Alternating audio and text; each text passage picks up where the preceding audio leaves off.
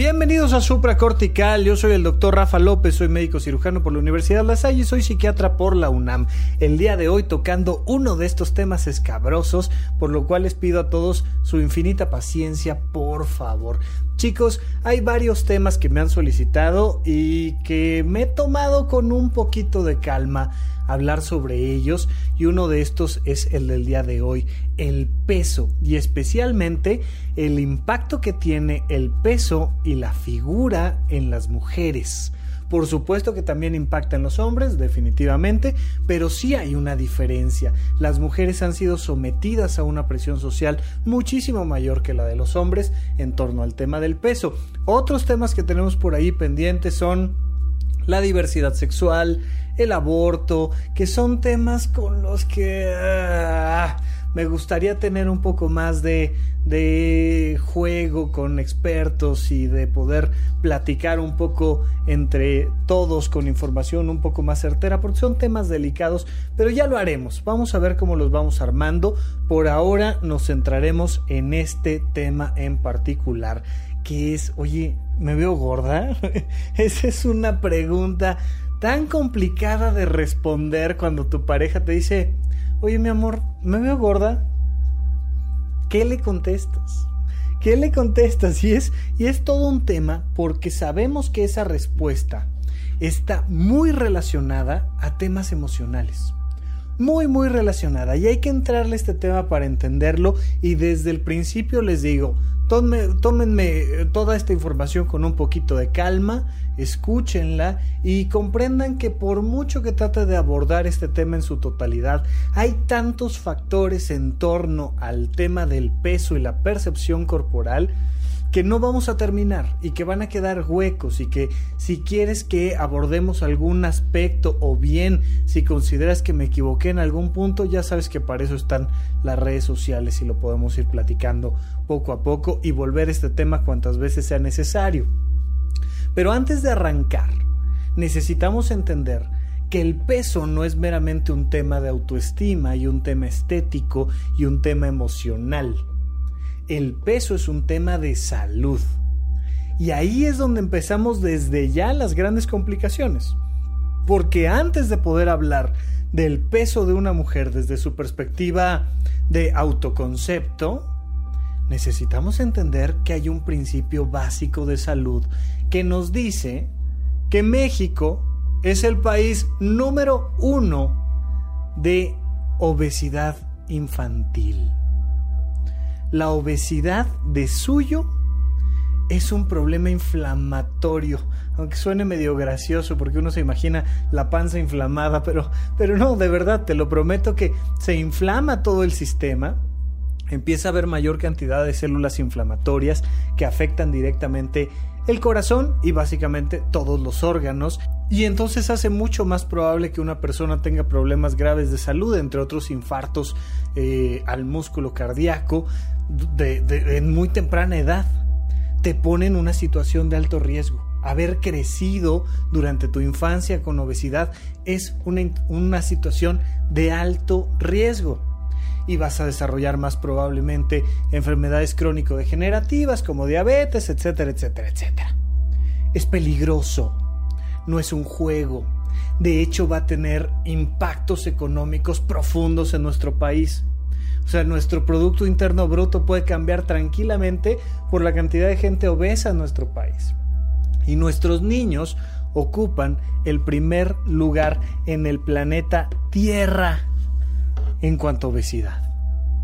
Afortunadamente, estamos un poquito más delgados los adultos y solo ocupamos el segundo lugar después de Estados Unidos en adultos con obesidad.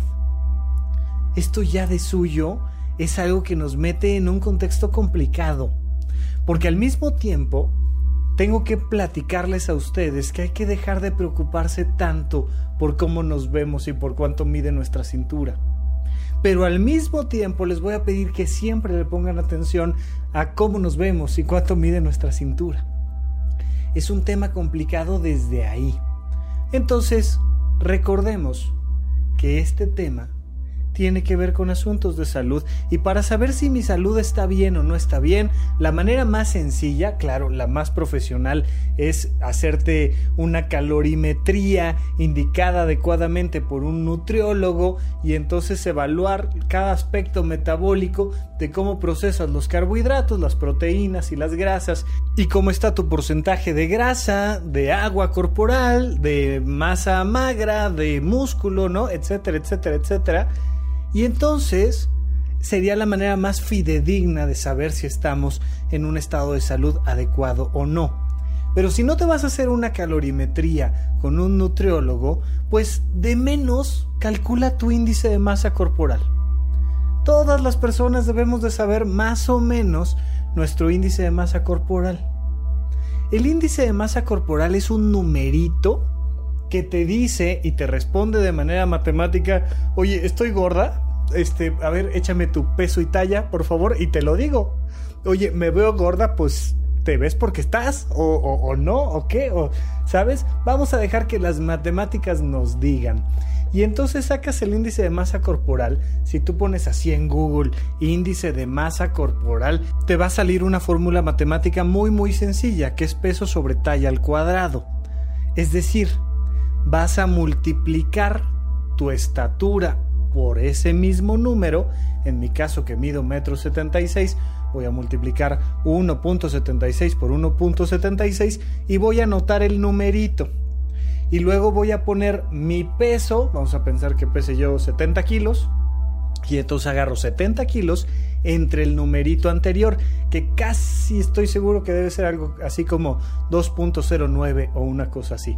Entonces divido mi peso 70 entre 2.09 que salió de la multiplicación de mi talla y me va a dar un número 20, 20 algo, no sé, no lo estoy haciendo ahorita con, con calculadora, tú sí haz el tuyo por favor con calculadora y si no hay aplicaciones que ya le pones ahí el peso y la talla y te dicen cuánto tienes de tu índice de masa corporal.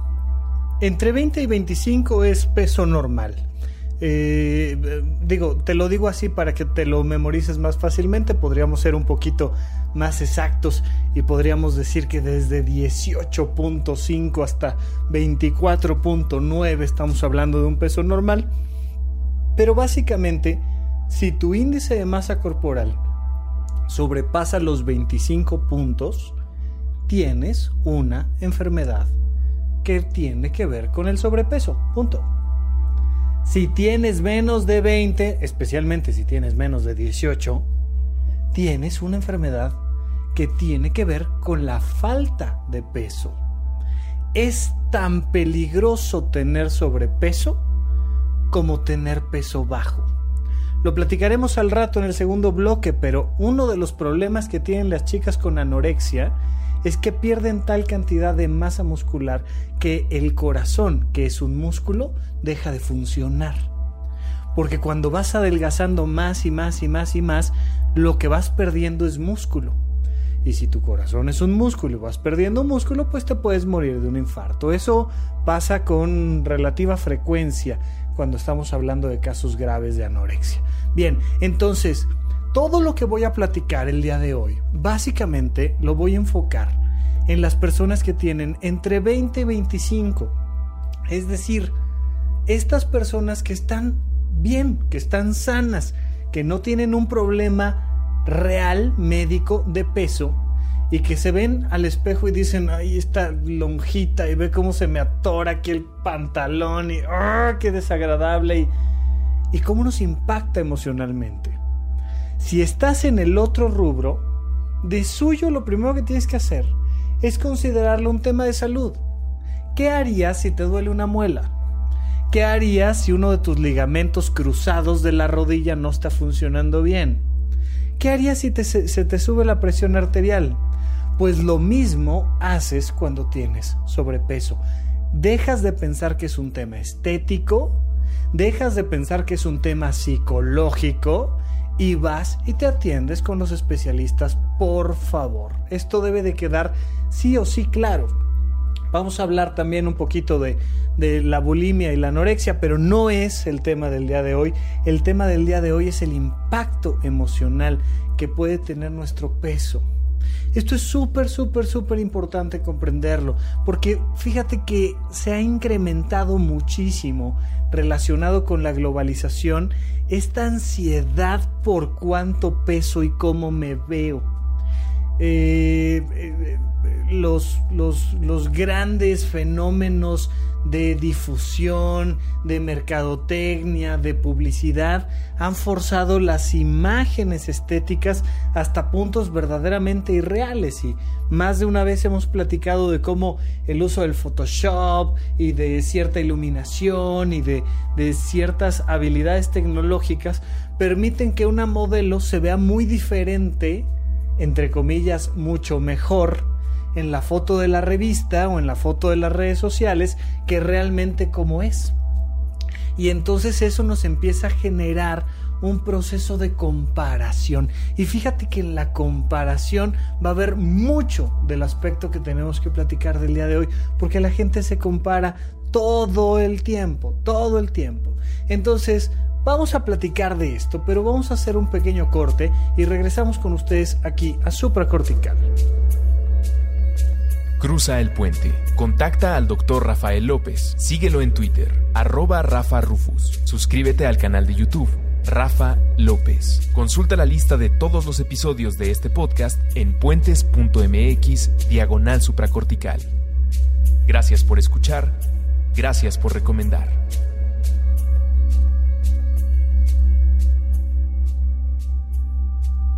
Estamos de regreso con ustedes aquí en Supracortical platicando del impacto emocional que tiene nuestro peso, nuestra figura, nuestra talla en nuestras emociones.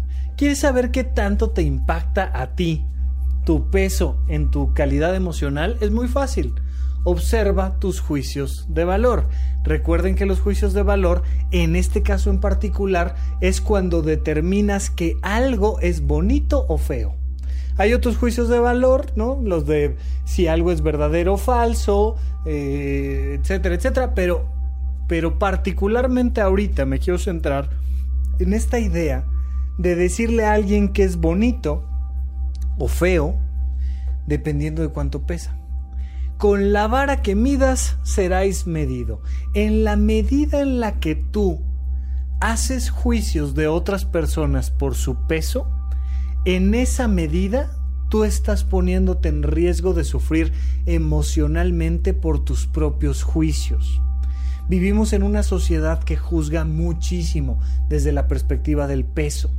Y no importa cuánto pesen los que están criticando, siempre alguien dice, oye, pero se veía gorda o no se veía gorda, o este, este, pues ya, ya subió bastante, o vela, no, mendiga flaca, o lo que sea. Y entonces estamos todo el tiempo poniendo atención a eso.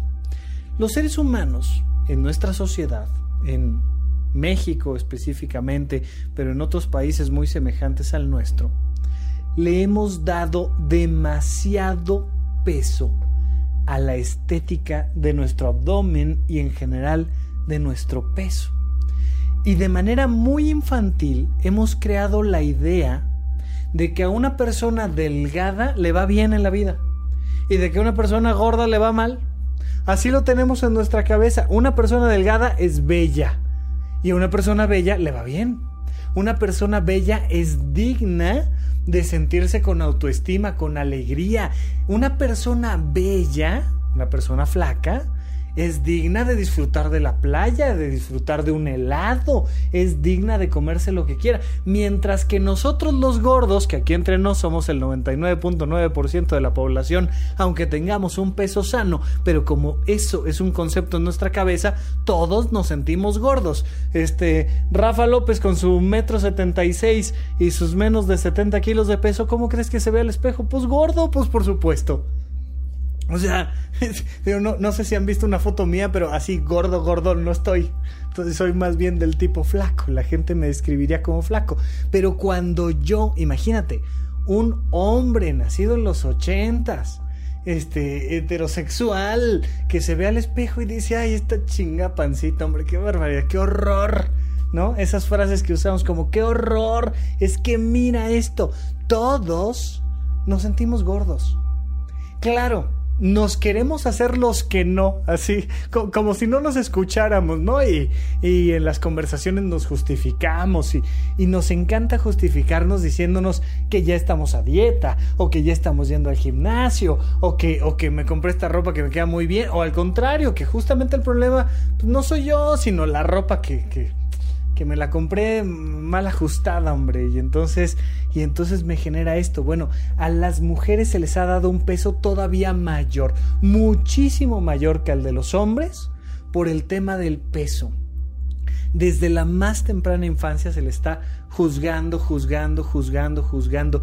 Y hay muchísimas mamás que con la bandera de la salud, por eso acuérdense que arranqué el programa hablando de temas de salud, entonces someten a sus hijas a condicionamientos muy estrictos y a todo el tiempo estar preocupándose por su peso, haciendo que, así como cuando sacabas 5 de calificación y tu mamá te decía que tu única responsabilidad en la vida era ir a la escuela, de la misma manera se te va arraigando esta idea de que la gente que reprueba es mala, la gente que reprueba es tonta, hacen estos juicios de valor, pues eres tonto, ¿qué te pasa? De la misma forma, una chica, una niña que tiene X o Y figura y su mamá le dice, es que estás gorda, estás fea, ¿no? Es una conclusión lógica de ese juicio, pues entonces va metiéndose esa idea infantil todo el tiempo y además se la refuerzan las redes sociales, se la refuerza la publicidad, la refuerzan las amigas mismas y entonces estamos dando todo el tiempo un peso significativo a nuestra cintura. Es muy importante comprender que estamos inmersos en este contexto porque tú que me escuchas estoy seguro que en algún momento este año te has sentido gordo. O sea, no sé cuánto peses, pero es muy poca la gente que realmente no le presta atención a este asunto se ha incrementado muchísimo por la globalización y hemos tenido esta presión publicitaria que nos lleva a todo el tiempo estarnos, ojo, juzgando y comparando. El grave problema es el juicio, no el peso. El grave problema es el juicio de valor, no la publicidad. El grave problema es el juicio de valor, no la comida chatarra o cualquier otra cosa que me digas es que hemos creído y hemos aceptado que aún estando en un peso sano, tenemos que estar delgados, en una delgadez imaginaria, o sea, todos deberíamos de tener cuadritos en el abdomen y aún personas que he conocido con cuadritos en el abdomen que dicen, hombre, es que mira la lonja, brother, y entonces te das cuenta cómo todos se van comparando entre todos. Eso te pone en profundo riesgo. Mira, me voy a salir un poco de los parámetros normales para poder platicar contigo de el impacto emocional que puede llevar a esto, porque eh, pues necesitamos llegar a los trastornos de alimentación para entender cuáles pueden ser las consecuencias si seguimos juzgándonos de esta manera. Pero se considera que cada año en México incrementan 20.000 casos nuevos de bulimia y anorexia.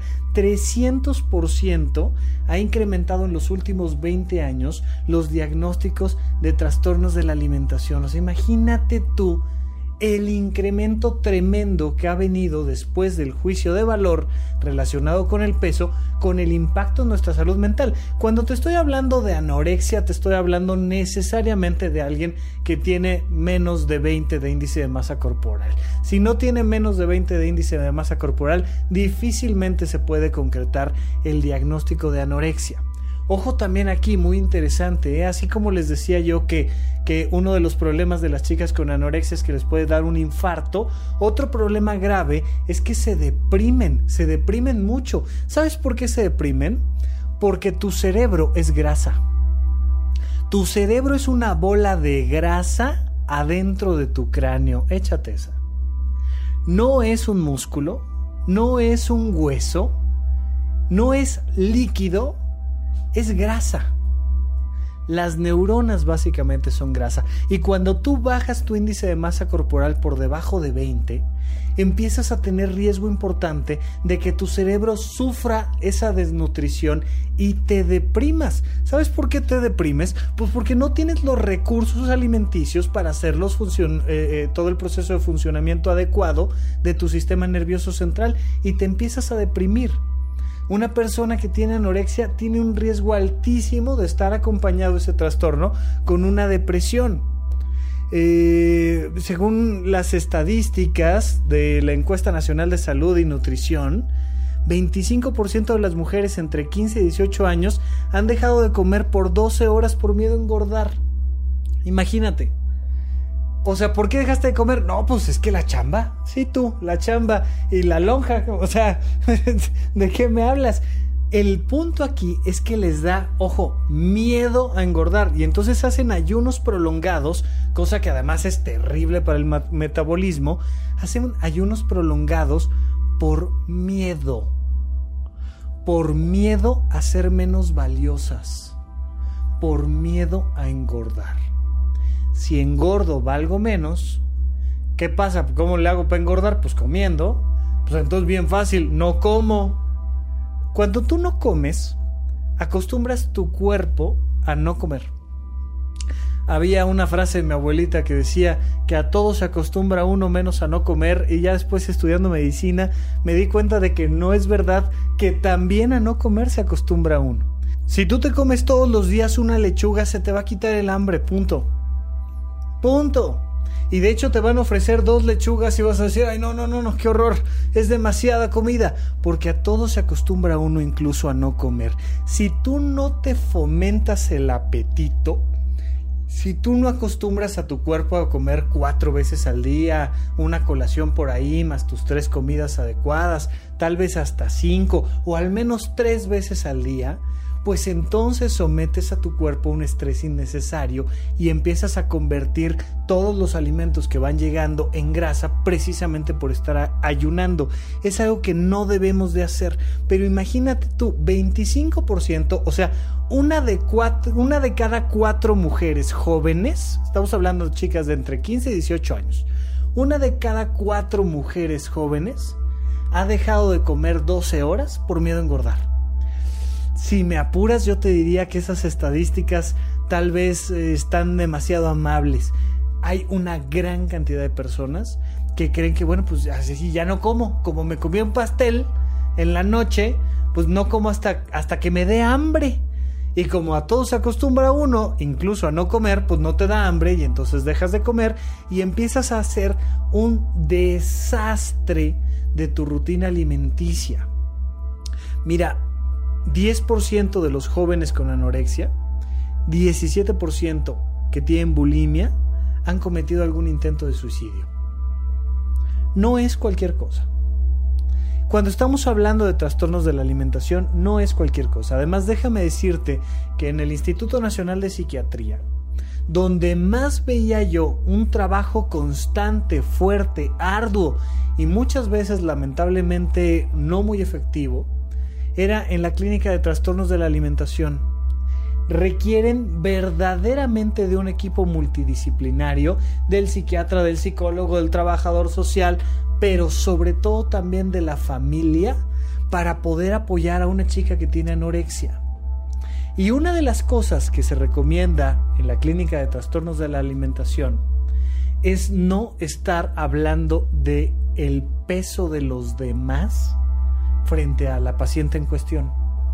Porque muchas veces la familia en este afán de ayudarles a sentirse mejor, le dicen a las chicas con anorexia todo el tiempo, pero es que estás bien delgada, pero es que te ves súper bien, pero es que ves, estás guapísima, así con el peso que tienes, ya no bajes más, etcétera, etcétera. Y lejos de ayudar, eso complica. ¿Por qué? Porque el problema no es el peso o la estética. El problema es el juicio. Y si yo le estoy diciendo a una persona que se ve bien ahorita que está delgada, su cabeza de alguna manera entiende entonces, pues que mientras más delgada se va a ver mejor. Y te metes ya en un pensamiento obsesivo del cual es muy difícil salir. Igualmente si te dicen, no, mírala a ella, ella sí está gorda, ¿no? Y entonces avientas el juicio para el otro lado, el juicio igual se regresa, con la vara que mida seráis medido. Si estás todo el tiempo ahí en las sobremesas aventando comentarios graciosos, sobre tu peso o el peso de los demás, porque también uno mismo se va aventando esas dagas, las avientas al cielo y se te regresan en unos segundos, donde tú misma te dices es que mira qué gorda, es que la dieta, es que no sé qué, y es uno de los grandes temas de conversación todo el tiempo, el peso. Tanto para personas que tienen anorexia, bulimia, como para las que no. Como para ustedes que pesan algo que les da un índice de masa corporal entre 20 y 25, es decir, un peso normal, es muy importante que dejen de valorarse por su peso. Si te pasas de los 25 de índice de masa corporal o bajas de los 20, entonces es súper importante que atiendas ese tema con un especialista, no con un amigo, no con un este eh, ahí eh, coach del gimnasio, con un especialista, por favor, porque entonces estamos hablando ya de un tema de salud. Pero en el día a día, en la vida cotidiana, tú trata de no estar sobre todo juzgando a los demás por su peso. No compares a las personas por su peso y no le estés diciendo todo el tiempo a tus amigos de, no hombre, ¿Para qué sigues con esa gorda? No, hombre, es que fíjate que mendiga flaca de... No, no, no, no, no, no. ¿Por qué no? Porque te lastimas a ti. Porque el problema es que todo el tiempo te estás lastimando a ti. Ahora, esto, claro, tenemos toda la presión social y hay que entender, o sea, te paras frente al espejo y ves la pancita y vas a tener lo que se llama un pensamiento automático. Fíjate, esto es muy importante. En la terapia cognitivo-conductual se habla de los pensamientos automáticos. Es lo primero que piensas. Entonces, te paras frente al espejo y dices, ay, qué gordo. Y dejas que pase el pensamiento automático. Primero acéptalo, va a llegar. Todo el tiempo van a estarte llegando pensamientos automáticos sobre tu peso pero tomas el pensamiento automático y lo transformas en un pensamiento consciente. Ay, qué, gordo me veo. Sí, ok, sí, sí. Sí, sí, mira, aquí está la lonja, o sea, no la voy a ocultar, aquí está, ok. ¿Y qué tengo que hacer al respecto? Pues tienes que darle una solución. A esa lonja hay que darle una solución, no para desaparecerla, sino para que me deje de importar. Pero vamos a platicar de eso cuando regresemos de un pequeño corte aquí a supracortical. Hace cuatro años conocí a Rafa grabando un podcast sobre los Simpson, El chiste del sofá. Desde entonces empezamos a trabajar juntos en su propio puente, supracortical. ¿Quieres tener tu propio podcast? Visita patreon.com diagonal. Puedo ayudarte a construir tu propio puente patreon.com diagonal puentes mx.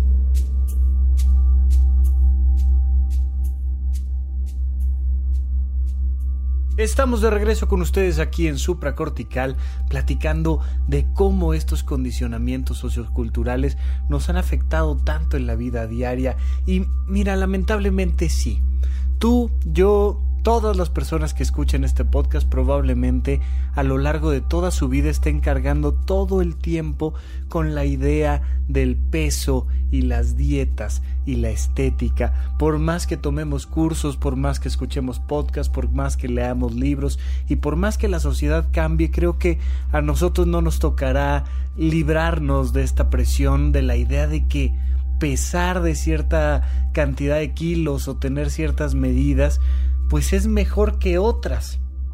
Lo tenemos extremadamente arraigado y hay que aceptarlo. Hay que aceptarlo, pero ciertamente hay que tratar de modificarlo lo más posible todo el tiempo. ¿Qué vamos a hacer? Vamos a hacer lo mismo que te he recomendado toda la vida con todos los episodios cuando te digo por dónde empezar a mejorar tu calidad de vida. Duerme bien.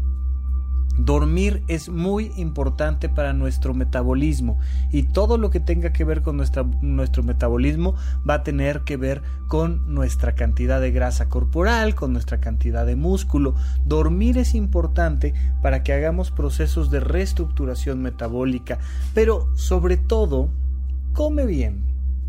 Comer bien, ya sabes que claro significa eh, eh, consumir una cantidad de alimento adecuada y sobre todo en un ritmo adecuado.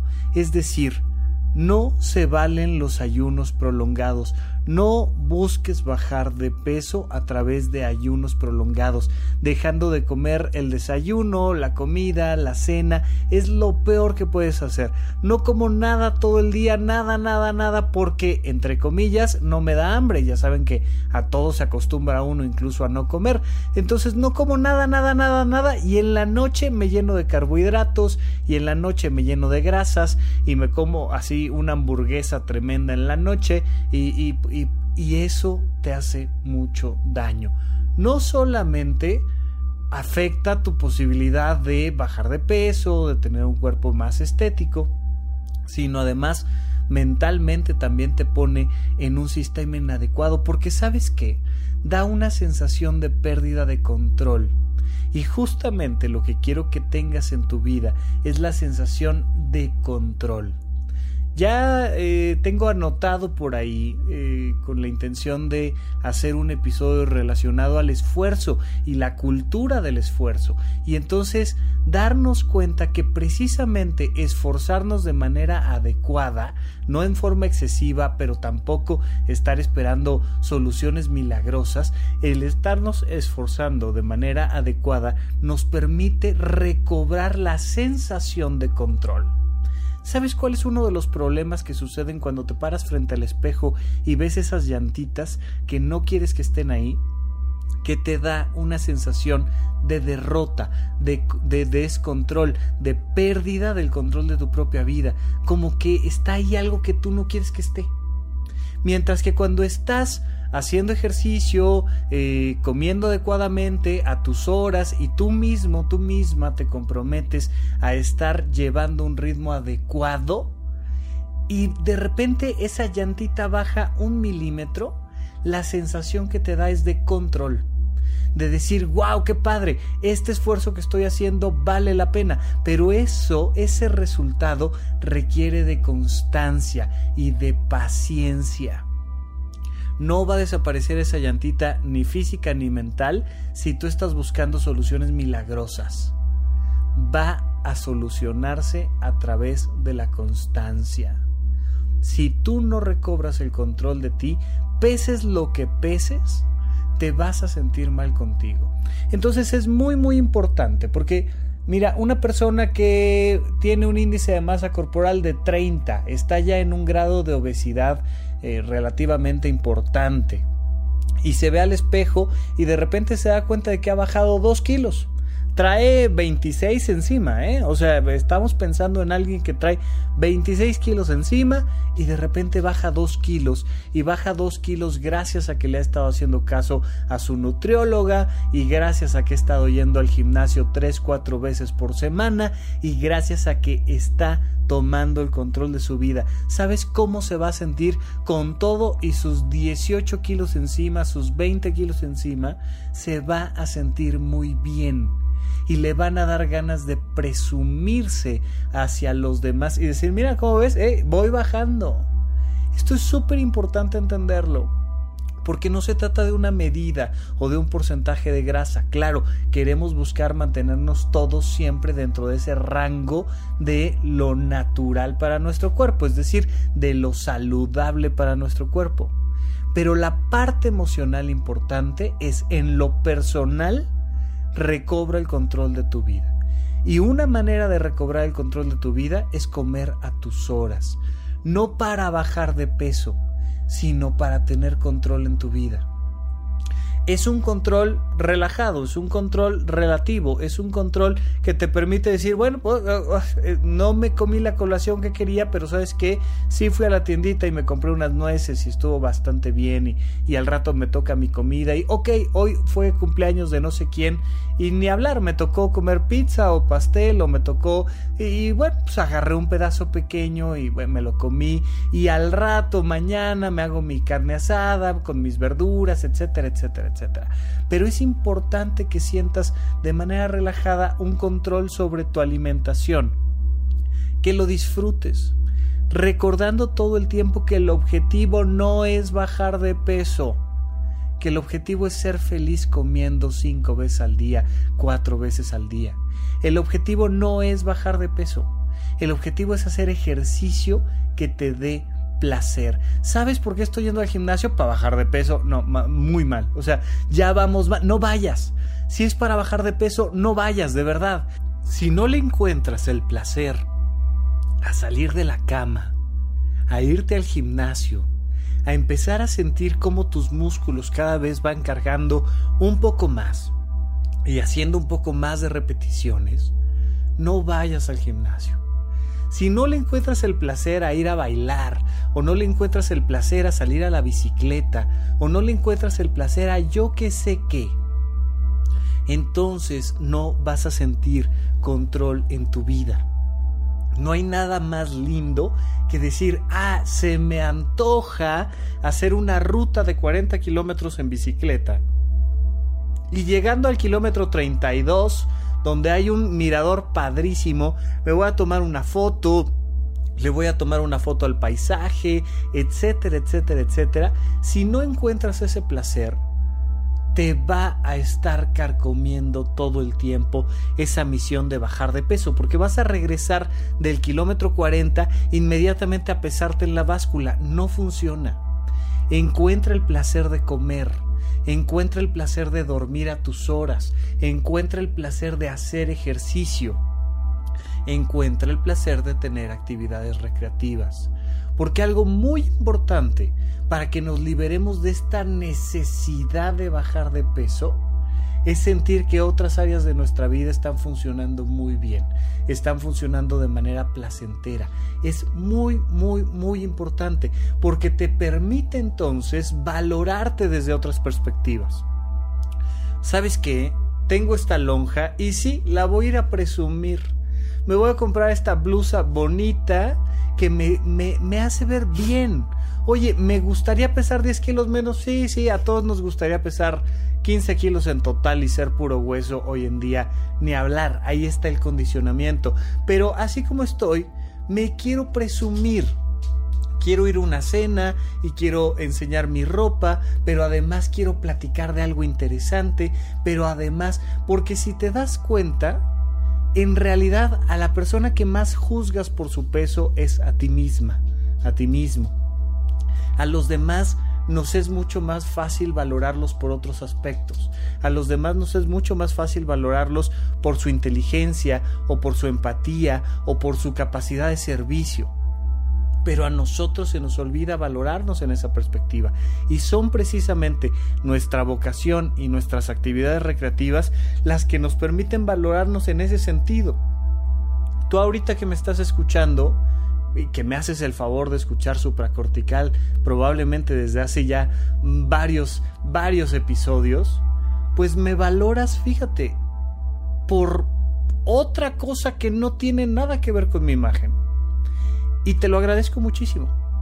Cuando yo me paro frente al espejo y digo, ay, este pantalón ya no me cierra, pues evidentemente me permite decir, ¿y qué? O sea, hay un montón de cosas más que tengo para ofrecerme y que tengo para ofrecerle a los demás. Claro, y de verdad es súper importante aceptarlo. Mi nivel de condicionamientos pues va a ser mucho menor que el de yo qué sé, una chica nacida en los 90, donde resulta que su mamá siempre le estaba valorando por si se veía gorda o no se veía gorda. Claro, yo tuve mucho menos. De hecho, si me preguntas, creo que fue hasta, hasta la universidad que empecé a comparar yo mi cuerpo y este temas de peso con los demás.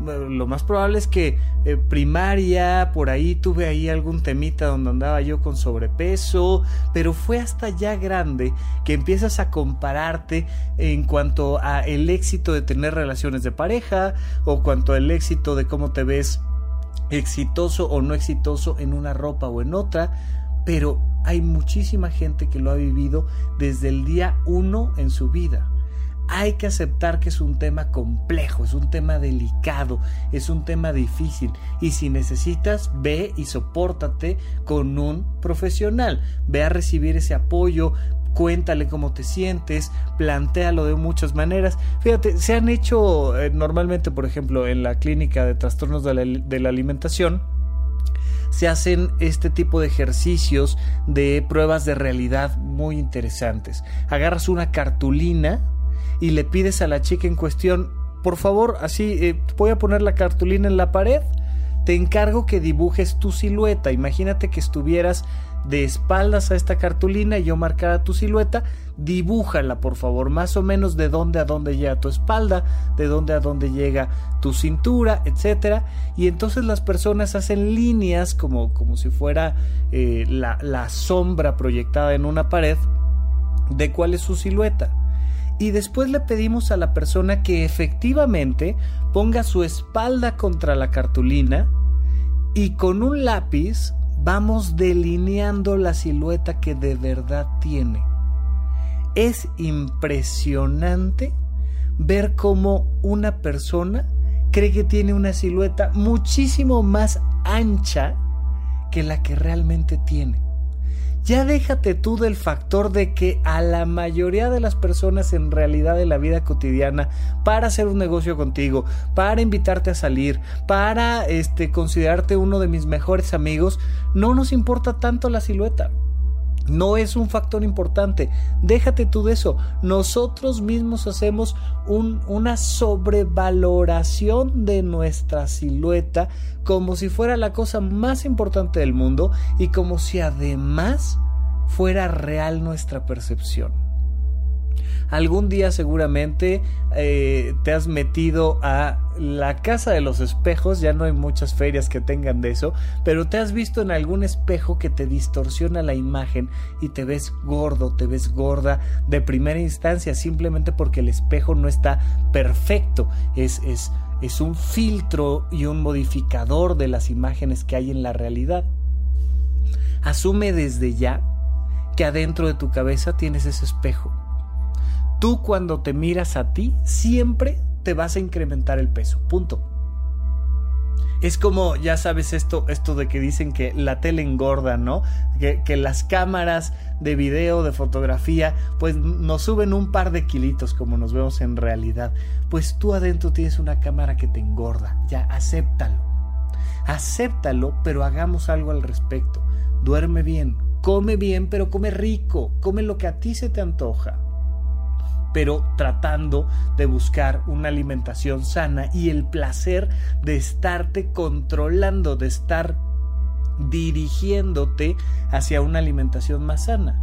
Haz ejercicio, pero haz ejercicio por gusto, haz ejercicio que verdaderamente se te antoje, escala una pared, eh, sal a correr con tus tenis, súbete una bicicleta, patina, eh, eh, yo que sé que te gusta hacer de ejercicio pero encuentra el placer del ejercicio, no el ejercicio como método para bajar de peso, porque es muy poco, no lo vale, no le vas a encontrar el sentido a eso.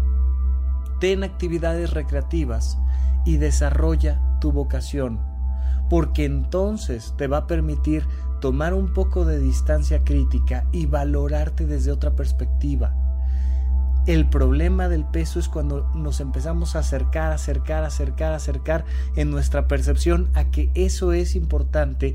Y si de por sí te acercas con este espejo distorsionado, pues vas a sufrir todo el tiempo.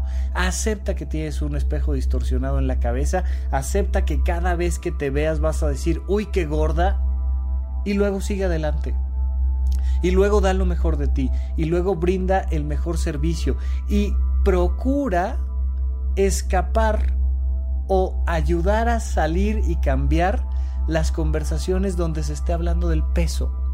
De manera muy amable, pero no participes en ello.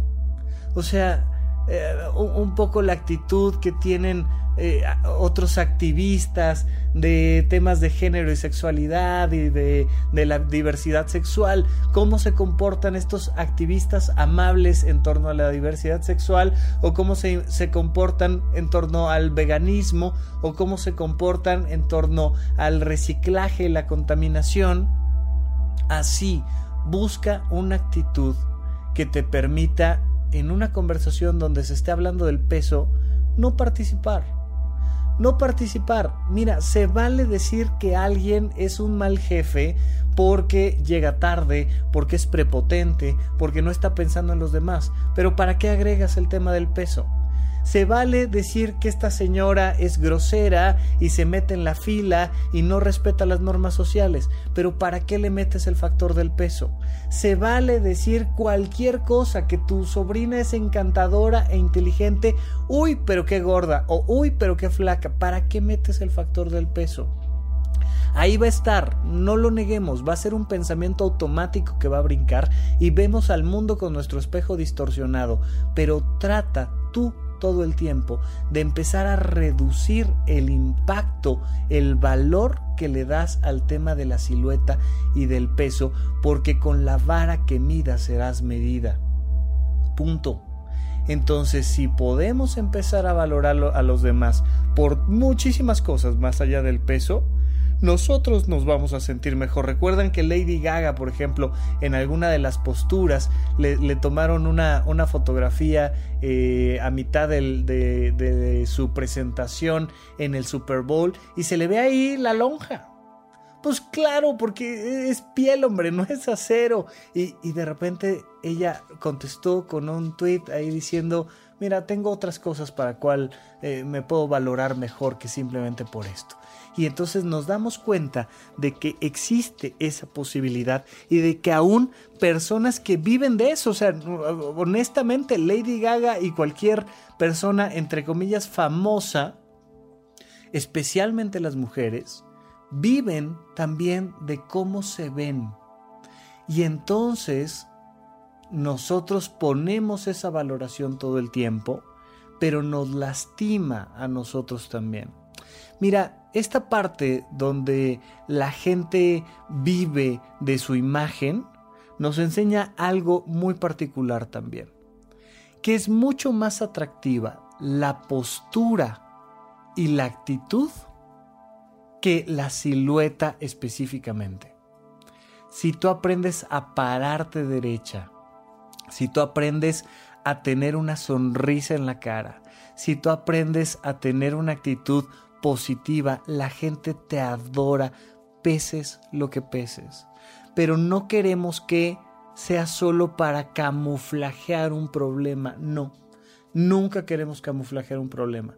Queremos dirigirnos siempre a la búsqueda de la salud, pero vive con esta actitud alegre, con esta actitud de, de, pararte derecho. El simple hecho de pararte derecho, de levantar la cara, mejora muchísimo la silueta, mejora muchísimo la actitud con la que te ves. Y entonces te vas acercando a una vida mucho más sana, mucho más equilibrada, mucho más libre. Libérate tú a ti mismo, más allá de las lonjas físicas, de las lonjas mentales. Y por lo pronto, nosotros seguiremos platicando de este y otros temas más aquí en Supracortical. Supracortical. Aquí todos estamos locos. Con el doctor Rafael López. Disponible en iTunes, Spotify, Patreon y puentes.mx.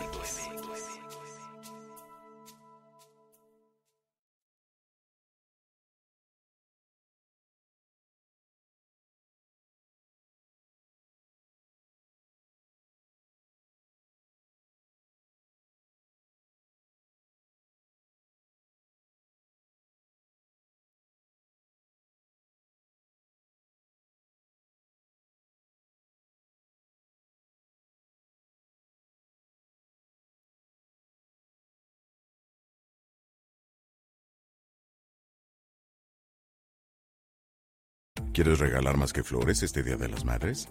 The Home Depot te da una idea. Pasa más tiempo con mamá plantando flores coloridas, con macetas y tierra de primera calidad para realzar su jardín. Así sentirá que es su día todos los días. Llévate tierra para macetas Bigoro por solo $8.97 y crece plantas fuertes y saludables dentro y fuera de casa. Recoge en tienda y sigue cultivando más momentos con mamá en The Home Depot.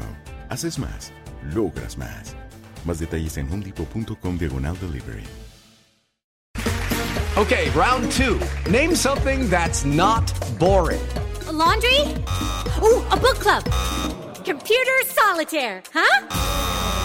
Ah, oh, sorry, we were looking for Chumba Casino. That's right. ChumbaCasino.com has over 100 casino style games. Join today and play for free for your chance to redeem some serious prizes. ChumbaCasino.com. No purchase necessary. Full prohibited by law. 18 plus terms and conditions apply. See website for details.